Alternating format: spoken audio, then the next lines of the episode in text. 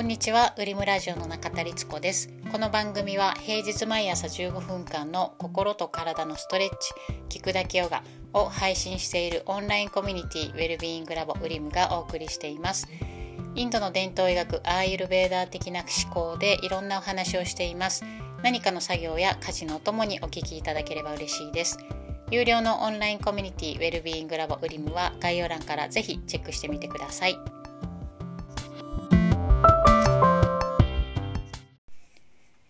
こんにちは、うりものりつこです。今日は2月2日金曜日です。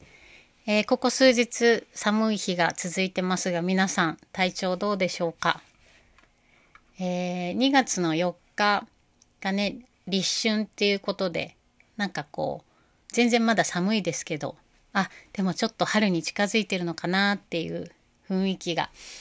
ね、出てくるかなと思うんですが、あの、私個人的に思うのがあの年が明けて1月1日ってこう新年で気分を入れ替えてよし今年はって気合い入れたりするじゃないですか目標とか決めたり。でもそれがね1ヶ月経って考えてみるとあ全然できてないぞみたいな時もあるじゃないですかやっぱり。でも年が明けてからこう4月春ぐらいまでってなんかこうまた切り替えるタイミングがたくさんあるなと思っていて1月1日の新年でこう今年の目標をこれを続けるぞみたいなことがあってで1ヶ月経ってみるとあできてないなって思ってもまた立春が来るのでよしじゃあまた立春を機に頑張ろうみたいにねこう考え直してもいいしそれがダメだったら次は春分の日があると思っていてでそれでもダメだったらあの4月1日日本は年度始めがあるじゃないですか。なんかそうやってこう春ぐらいまでの時期ってこう何度でもこう考え直してもいいし目標を立て直してもいいし例えばそれができてなくてもよしまた今からこのタイミングで始めようみたいにこう節目にできる瞬間がたくさんあっていいなって思ってるんですがなんかねこう目標を決めてそれができてなかったらああダメだって思っちゃうかもしれないんですけどもういつでもその時また始めればいいと思うしまた続けられなかったらまた気がついた時にその時始められればいいと思うんですけどなんかねそういうまた今日から始めれるって思えるきっかけがたくさんあるのはいいなと思ってます。で、えー今日は雑談をしようかなと思ってるんですけど、えー少し前にこう何人かの知り合いや、まあ、友人から、まあ、すごくこう20 2023年はしんどいことがあったと。でなかなか立ち直るのに時間がかかってみたいなこう連絡を何件かもらったんですよね。で私も2023年は自分の中で、うん、もう人生とか考え方みたいなのをもう変わらざるを得ない年だったのでそのそれぞれね連絡くれた方がどんなきっかけであれどんなこう自分の中でのショックな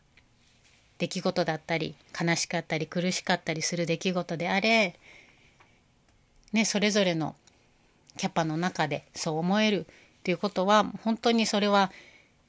しんどかっただろうなと思うし、うん、今もまだ完全に立ち直れてないんだみたいなことも言ってた、うん、方もいたんですけどそれもすごいわかるなと思って。でもあの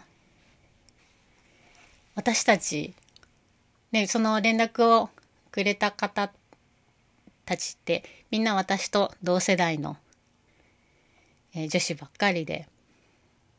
でなんかこうこの年齢になって何かがあると何て言うのかな。今まで経験してきていろいろ強くなっているつもりでもそれでもやっぱり思い描けないことがあるとその上回ることがあるともうなんかなんていうのかな。もう想像以上に落ち込んでしまったりここからこうもう一度立ち上がれるんだろうかっていうところまで行っちゃうなと思うんですよね。強くなってる分逆に。あまだあったのかみたいな。で私もそれはすごくわかるし私もまだまだ何て言うのかな。うーん起こった出来事を完全に受け止めれているかって言ったら全然そうじゃないんですけどでもただ一つ思うのが落ち込むことはもう全然悪いことでもないと思うしとことん落ち込むべきだと思うんですけどその私たちの年齢でずっと落ち込んでるとひょっとしたらもう人生があっという間に終わっちゃう年齢じゃないですか。うん、だからもちろん落ち込むしそれでいきなりこう立ち上がれるわけじゃないけどでも前を向くしかないなって思うんですよね。楽しく楽しいことを考えていくしかないなって思います。そうじゃないともう人生すぐ終わっちゃうから。なのでうん楽しいことを考えるっていうのはそれってその辛かった出来事とかを完全に忘れるっていうことじゃ全然ないと思うんですよね。でそれの経験があってその経験を携えていかに楽しいこととか夢中になれることとか没頭できることみたいなものに何て言うのかなちゃんと向き合っていくというかでそれがまたその苦しかった経験とか立ち上がれるかなって思っている自分に作用していくんじゃないのかなって思ったりします。なのであの落ち込んでる落ち込んでる自分を責めずにその思いを否定せずにその思いを持ちながら楽しいことやっていこうとか楽しいことやっていきましょうみたいな連絡を取り合ってたんですけどね。うん、なのでやっぱりこれからもまだまだ辛いことがあるかって言ったら絶対あると思うしうんだからといって今例えば何か抱えてたとしたらその抱えていることが軽いなんて全く思わないんですけどでそれぞれ経験した中でどんな経験であれその人にとってのインパクトのある出来事だと思うのでなんかその経験自体にこれがマシとかこっちの方が辛いとかそんなんはないと思うんですよね本当に。なので私ももちろん今でも思い出してうっと苦しくなっちゃう時もあるんですけど、まあ、私の場合はまずはすぐできることって本とかそうだなまあでも体を動かすことかな。あの落ち込んじゃった時とかもう騙されたと思ってちょっと体を動かしてみると本当にあの歩ちょっと歩きに行くとかできれば緑がある場所とか自然の、うん、自然に近いところの場所に歩きに行く全然走らなくてもいいと思うし歩くのもゆっくりとでもいいと思うんですけどとにかく体を動かすことでちょっとそのズーンって沈んじゃったところから離れられると思うんですよね。なので是非しんどいなとかなんかわかんないけどモヤモヤするなとかあるいはものすごく悲しいことがあったとかもちろんなんかもうバーンって怒った時に体を動かそうなんて思考にはなんないと思うんですけどちょっと落ち着いた時にぜひぜひ体を動かしてみるっていうことを思い出してもらえたらなと思います。私もあの去年の入院の時に